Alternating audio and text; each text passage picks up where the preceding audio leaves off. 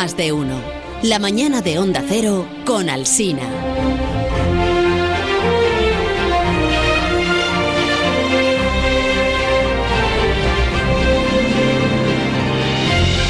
Han advertido de que Alberto Aparici amenazaba con personarse también en el Palacete de San Nicolás, aquí en la sede de la Fundación BBVA en Bilbao. Y en efecto, aquí está Alberto. Buenos días. Hola, hola Carlos. Hola Aparici. ¿Qué tal? Buenos días. Hombre, no me iba yo a perder este sarao científico, que es de lo más interesante. que- Sarao, lo llamas tú. Eh, Bueno, es una palabra, es una palabra técnica, se utiliza en, la, en la comunidad. Bueno, Científica, sí. Exacto. Muy bien. No, aquí hay gente súper importante del, del mundillo científico. De hecho, me, me da casi hasta apuro abordarles, porque hablamos de gente que igual dentro de unos años son premios Nobel. Corte- pero tú tampoco has sido nunca tímido, entiéndeme. Bueno, yo qué sé, Carlos. O sea, la, la timidez, la extroversión, esto no son cosas que se excluyan la una a la otra. Yo soy un tío hablador, ¿no? Pero cuando te ves Sí, delante. Eso sí, eso sí. Sí, un poco.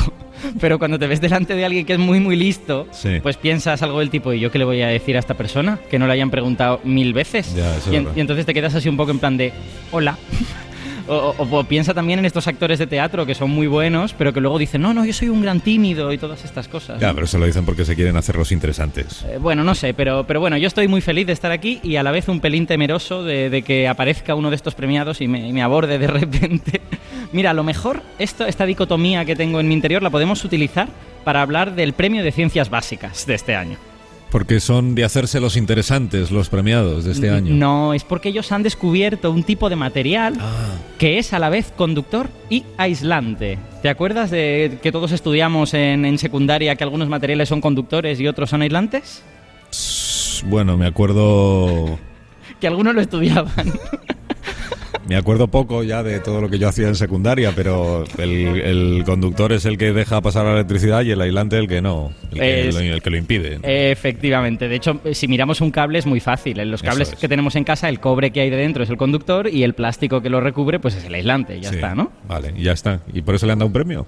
Eh, bueno, pues, pues sí, porque no, no es que sea una cosa muy normal un- que tenga dos propiedades contradictorias al mismo tiempo. Ah, porque es un material que es a la vez conductor y aislante. Claro, efectivamente. Ya, Yo- pero- A mí me gusta decir que estos materiales son como las personas, ¿no? Las personas son tímidas por dentro y habladoras por fuera, pues estos materiales son aislantes en el interior y conductores en la superficie exterior. Una metáfora un poquito por los pelos, ¿eh? Bueno, puede que no haya tenido mi mejor día, pero lo, lo importante es que lo que hace especiales a estos nuevos materiales no es solo eso, es que esta corriente que se mueve por la superficie está protegida. Eso es muy importante. ¿Cómo protegida?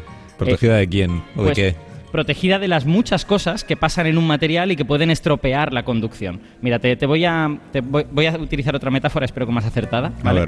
Eh, para que te imagines cómo funciona un material.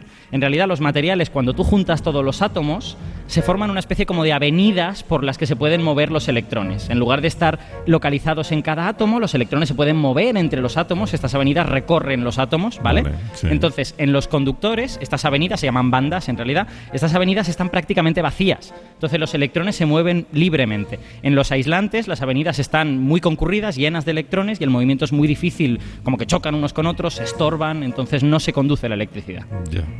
Y lo de proteger la corriente, que es como poner un guardia, un guardia de tráfico ahí en medio de la avenida. No, no, no, no, me, me queda la segunda parte de la metáfora. Ah, bueno. La segunda parte es que eh, resulta que los materiales, como las ciudades, pues normalmente no son perfectos, ¿vale? Entonces suelen tener como átomos mal colocados, tienen átomos impurezas, cosas que no deberían estar ahí, fracturas. Entonces todas esas cosas te van a cortar esas avenidas. Es literalmente como si colocaras un edificio en medio del carril o como si pusieras un escalón de un palmo, ¿no? En medio, en medio de la avenida. Pues lógicamente se van a tener que parar, ¿no? El tráfico va a ser más difícil. Entonces cuando los electrones se encuentran con estas cosas se frenan, ¿no? Pierden la velocidad que tenían y habitualmente lo que hacen es calentar el material. Por eso los, los materiales electrónicos se calientan, ¿no? Así que eh, estos materiales que podrían ser buenos conductores, si están llenos de impurezas, pues resulta que son conductores me. ¿Cómo has dicho? Me. Me. sí, malos conductores, mediocres. Mediocre se dice en, en lenguaje científico, dice me. Vale. Pues sí, el lenguaje Pero, que y, yo uso. y cómo, pero eso cómo se, o sea, cómo te proteges de eso? Si hay un edificio en medio de una avenida, pues hay un edificio, no puedes Vale. quitarlo. Pues resulta que los materiales estos eh, topológicos que, que han descubierto los premiados saben hacerlo. Porque los electrones que se mueven por la superficie tienen prohibido dar la vuelta, tienen prohibido volver atrás. Solo pueden ir hacia adelante. Y esto es una consecuencia del orden interno del material. Los electrones no pueden volver atrás por la superficie porque no pueden meterse en el interior. Si el material permitiera que los electrones se desviaran, también les habría de permitir ir hacia adentro. Y esto cuesta tanta energía que prefiere encontrarles un camino alternativo, un camino más recto, ¿no? Así que cuando los electrones se encuentran con un obstáculo, encuentran una manera de seguir adelante, ¿no? Lo, lo atraviesan o le dan la vuelta muy rápido o algo así. Ya. O sea que son materiales, diríamos, muy tozudos. tozudos siempre hacia adelante. Pues, pues casi, realmente estos dos materiales, que no hemos dicho el nombre aún, se llaman aislantes, no se llaman aislantes tozudos, Ah. sino aislantes topológicos, ¿vale? La, la palabra mágica, este palabra, significa que tienen propiedades protegidas que cuestan mucho de romper. Vale. Eh, espérate, que es que tenemos a. eh, el premiado. Ahí va, pero en- eh, ¿puedo esconderme O debajo sea, de la el, mesa? el profesor que ha eh, descubierto todo esto que tú acabas de explicar, claro, es el premio de este año de Ciencias Básicas, de Premio Fronteras del Conocimiento, y está sentado aquí a mi lado. Eh, ¿Y por qué no me lo habéis dicho? Yo habría estado- me habría quedado en Madrid. Pues porque así tú le vas a poder preguntar todo lo que siempre has querido plantearle al profesor Charles Kane, que nos acompaña esta mañana. Buenos días, profesor. Profesor distinguido en la Universidad de Pensilvania. Buenos días, señor Kane, ¿cómo está? Good morning. Buenos días. Buenos días. Good morning, buenos, buenos días. Gracias por acompañarnos esta mañana. It's a pleasure. ¿Está disfrutando Encantado. de su está disfrutando de su estancia en Bilbao? ¿Le gusta la ciudad? Oh, I am I am having a wonderful time. Me in lo estoy pasando fenomenal en Bilbao. so La happy to be ciudad me parece preciosa y estoy encantado de estar aquí. Bueno, Alberto Aparici, eh, nuestro colaborador, ha intentado explicar cuál es el descubrimiento que le ha merecido a usted el premio Fronteras del Conocimiento. Tal vez usted querría explicarlo con sus propias palabras. Sí, a mí me da un poco de vergüenza haberlo hecho aquí tan cerca.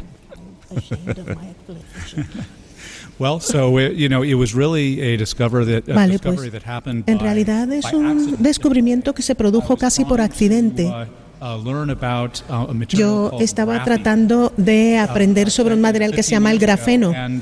Uh, Eh, hace como graphene 15 años y descubrí que el grafeno tiene but, en uh, principio una propiedad, pero en realidad resultó que no era cosa del grafeno y que en Uh, realidad era irrelevante al grafeno. Y tuve la um, suerte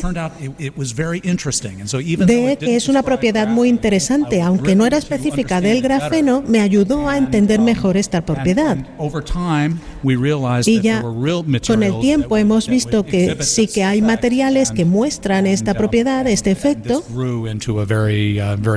y todo esto llevó a un trabajo muy bonito que hemos hecho. Entonces, ¿el grafeno no es uno de estos materiales que es a la vez conductor y aislante? Well, so so here's the thing: is is so graphene. in No, a ver, lo que pasa es que en principio el grafeno sí que es un aislante topológico, pero eh, los aislantes tienen una propiedad que es lo que se llama la brecha de energía y depende de la fuerza con la que se quedan estancados los electrones. Uh, is an insulator in that they're- Entonces, they- el grafeno es aislante en el sentido de que los electrones very, very, se ralentizan, se, se tropiezan, pero de manera muy débil. are very easily become Es un, es un, un so- tema un poco práctico, que es fácil que se desenganchen, que se But suelten los electrones y sigan adelante, where pero the sí que hay otros materiales donde los electrones de verdad se quedan as atascados y eso les hace topológicos. Alberto, Eh, bueno, yo... eh, supera tu timidez. A ver, yo lo que yo lo que querría preguntarle es eh, estos materiales que son a la vez aislantes en el interior y conductores en el exterior, ¿cuál cuál de las dos propiedades diría que es más interesante? O sea, yo, Well, I would say that the conducting property A is ver, more yo diría que la, la propiedad de ser conductores es más interesante porque lo de ser aislante es aburridísimo. Los aislantes son los materiales más aburridos porque los aislantes no suceden nada, se quedan allí atascados los electrones y no pueden ir a ningún sitio ni hacer nada. Al menos esa fue la gran impresión que he tenido sobre los aislantes durante toda mi vida académica. Me han parecido siempre materiales muy aburridos. Lo interesante de los aislantes topológicos es que eh, el, el- el aislante tiene una estructura específica que garantiza que eh, tengan un estado de conducción muy interesante que es lo que los hace a su vez interesantes como materiales. ahí va Carlos, que he acertado, que lo he explicado bien. Estoy flipando. Bueno, tengo, tengo otra pregunta. Eh, eh, ¿qué, qué, cuál es la composición de estos aislantes topológicos? O sea, ¿qué, qué, qué tipo de sustancias lo forman? Well, okay. So, in order to have um, uh, uh, this large energy gap that Vale, pues para que are stuck, exista esta brecha need de energía donde se quedan atascados los elements electrones, that are very se heavy. necesitan elementos que sean elements muy um, pesados. uh, ¿Vale? Los elementos que están abajo del uh, todo de so la tabla periódica, que son elementos como el mercurio, el um, bismuto. um, uh, Es decir, todos estos materiales clásicos que forman los topológicos. Uno de ellos es el Um, tellurado de mercurio, que es un material conocido, es un semiconductor que se ha estado estudiando desde hace uh, décadas. uh, Otro aislante topológico conocido es el seleniduro de bismuto. Selenium atoms. And, uh, and so these are, these are materials son, that, uh, by their Pues eso, materiales by the que structure of por their su propia estructura uh, eh, topological. de, de cristales y electrónica se consideran como topológicos. ¿Y las aplicaciones cuáles? eh, ca- ¿Cabe pensar o cabe imaginar o cabe anticipar cuáles podrían ser las aplicaciones de estos materiales para nuestra vida corriente? Sure. Well, so there are two Y tanto, possibilities. claro, hay Um, dos posibilidades. que de momento tengo que decir con toda franqueza que applications por ahora las aplicaciones um, prácticas no son más que una posibilidad. Pero um, cuando estamos en este estado de conducción, el flujo de electrones en el estado conductor está más organizado que en un conductor normal. Uh, make Que claro, very, very es problemático cuando se hacen electroconductores muy uh, pequeñitos, ¿no? Cuando queremos agrupar cada vez más eh, elementos Um, electrónicos, por ejemplo, en un móvil, el problema small, es que al ser muy um, pequeñitos uh, los conductores, the, the disorganization becomes a la desorganización se convierte en un problema más grave. Es como si fueseis una gran multitud en un espacio reducido. Y the flow is con los aislantes topológicos, como el flujo es más organizado, pues es como si tuvieras una autovía con carriles, un bulevar, digamos, donde el tráfico está muy bien organizado y cada quien por su uh, carril, uh, que uh, es una de las aplicaciones prácticas posibles para estos Um, materiales. Y la otra posibilidad, que es todavía más ambiciosa, que honestamente no sé cuándo va a suceder esto, si es que sucede, es que el- esa propiedad específica de la superficie de un aislante um, topológico um, hace que sea posible um, uh, store and manipulate almacenar quantum y manipular información cuántica con lo cual es una ruta posible al logro del That would computador be, That cuántico, would be an amazing uh, uh, que ya por that. sí solo sería un logro impresionante. Very Wow. nice, very nice indeed. Guau. Eh, me, han, me han contado, eh, profesor Kane, que es usted eh, es usted muy bueno tocando la guitarra española. Well, Es cierto. I try. I, I used to be better Hombre, than I lo am intento. now. Antes tocaba mejor. ¿Qué ha pasado? Well, well, physics kind of took over. Bueno, parece, parece que la física ha ocupado un lugar más importante que la música. yeah, so I try to make time for it. But, Pero sí uh, siempre trato de buscar un ratito para tocar guitarra. but I still, it's something I still love to do. Y todavía me encanta tocar. Charles Kane, muchas gracias por habernos acompañado y enhorabuena por el premio. Que disfrute de Bilbao. It has been a pleasure. Thank you so much. Ha sido un placer, gracias. Gracias, Charles. No te vayas a París y porque a las. eh, en algún momento del programa, no sé qué hora era, las ocho y media o algo así. eh, hemos contado que la voz de Galicia trae una historia que nos ha parecido muy interesante que tiene que ver también con, con la investigación. Es eh, una nueva eh, manera de entender la ambliopía. ¿Y eso qué es? Pues esto es el ojo vago de, Ah. de toda la vida, ¿no? Fíjate, hay un 5%, creo que he leído esta mañana, 5-8% de niños a los que les diagnostican ojo vago. Todo el que ha pasado por esta experiencia o tiene alguien conocido sabe lo que es. Va al, al- al médico y el oftalmólogo le dice, el niño tiene un ojo más, eh, un ojo perezoso. Sí.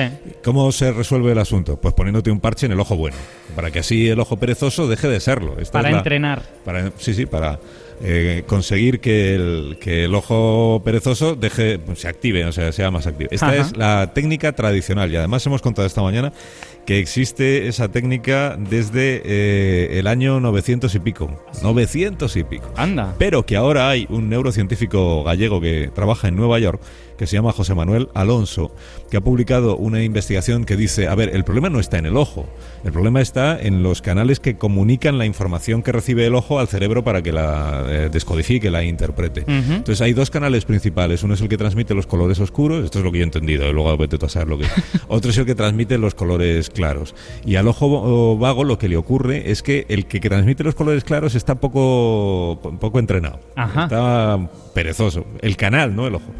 Claro, de hecho tiene sentido, ¿no? Porque si con entrenamiento se resuelve, quiere decir que no es el hardware el problema, sino más bien el procesamiento, ¿no? Pero es que fíjate lo que él dice ahora. Dice, como el problema es el canal y lo que hay que hacer es entrenarle, olvídese usted del parche. Lo que tiene que convencer eh, o adiestrar a la criatura es para que siempre que pueda vaya mirando, por ejemplo, al cielo al cielo. Para recibir los colores claros y brillantes que, producen, eh, que proceden del cielo. Que vaya mirando al horizonte para que su, su, ojo y el canal que transmite esas informaciones se acostumbre a los colores claros. Mirar al cielo como alternativa al parche. ¿Qué te parece? Me parece maravillosa esta historia. Parece poético casi, ¿no? ¿Verdad? le quiero preguntar a Luis Martínez Otero, porque Alonso está en Nueva York y a estas horas duerme. A Luis Martínez Otero, que es neurólogo e investigador del Instituto de Neurociencias de Alicante qué eh, explicación o qué interpretación o qué valoración le da él a esta historia que a los que no entendemos nada de todo esto nos parece incluso poética. Hmm. Eh, Martínez Otero, buenos días. Hola, buenos días. Buenos días, gracias. Gracias por atenderme esta mañana. Por, el interés. hemos contado que, que, lo de tapar el, el, ojo el ojo bueno, que se dice, el ojo bueno, que no es el perezoso. Esto es la técnica tradicional que todos hemos conocido y que se lleva aplicando desde hace siglos. La, la de mirar al cielo, eh, ¿hasta qué punto está trabajada o, o explorada? Es, muy interesante. Esto es trabajo que viene del laboratorio de José Manuel Alonso ya desde hace unos años. Eh, de hecho, la, el principal contribuidor del, del, contribuyente de este artículo es una chica también española que está haciendo su tesis doctoral allí con, con José Manuel Alonso en, Nueva York y estudian precisamente cómo se desarrollan y cuál es la funcionalidad de los distintos canales de procesamiento que parten del ojo y eh, distribuyen la imagen por las zonas visuales del cerebro. Lo que pasa con el ojo vago es, como estabais comentando, que eh, uno de los ojos pierden la competencia por el territorio a ocupar dentro del cerebro para que se procese bien la imagen, digamos que eh, los dos ojos tienen que contribuir de manera homogénea por el espacio. Hmm. Y eh, lo que pasa con ambliopía o ojo vago es que uno de los ojos pierde en esa competencia. Pierde normalmente porque tiene una agudeza visual menor que el otro ojo y esto se sabe que eh, surge por problemas en el desarrollo temprano de los niños. Lo que no se sabía era exactamente si había algún canal que contribuyese más a este defecto o no, y esto es lo que han, lo que han descubierto en el grupo de José Manuel Alonso, que es el canal que procesa eh, los eh, tonos más claros, las transiciones hacia la luz, digamos, y no el canal que procesa eh, los tonos más oscuros, las transiciones hacia la oscuridad en una imagen visual. y, y esto es muy, muy interesante porque eh, permite diseñar estrategias paliativas mejores que la del tapar el ojo el ojo bueno, el ojo que en competición durante el desarrollo gana, digamos, que es lo que se suele hacer tradicionalmente, para que el ojo vago, el ojo que pierde esa competición, pueda, eh, pueda recuperar parte del territorio perdido porque cuenta con una ventaja adaptativa de estar el otro ojo tapado, claro. Entonces sí, es tremendamente interesante. Quedan cosas por saber que están intentando además eh, ellos ya estudiar con aplicaciones, que es cómo de brillante debe ser la luz a la que esté expuesto el niño durante el desarrollo y durante cuánto tiempo es necesario que esté. Es decir, es poco útil tener a los niños mirando al cielo continuamente, entonces hmm. podría hacerse simplemente tratamientos en los que estuviesen expuestos a luces brillantes, luces de día, eh, durante unas horas determinadas, eh, al menos durante cada jornada. Y eso, eso sería muy, muy interesante saber realmente cuánta exposición es necesaria y durante cuánto tiempo. Permítame una preguntita. El, hmm. si, el, si el problema sigue siendo una diferencia entre los dos ojos, aunque sea solo en el canal de, de las transiciones hacia lo claro, ¿por qué eh, pensamos que se puede resolver sin provocar una diferencia, sin tapar el, el ojo que, que es dominante?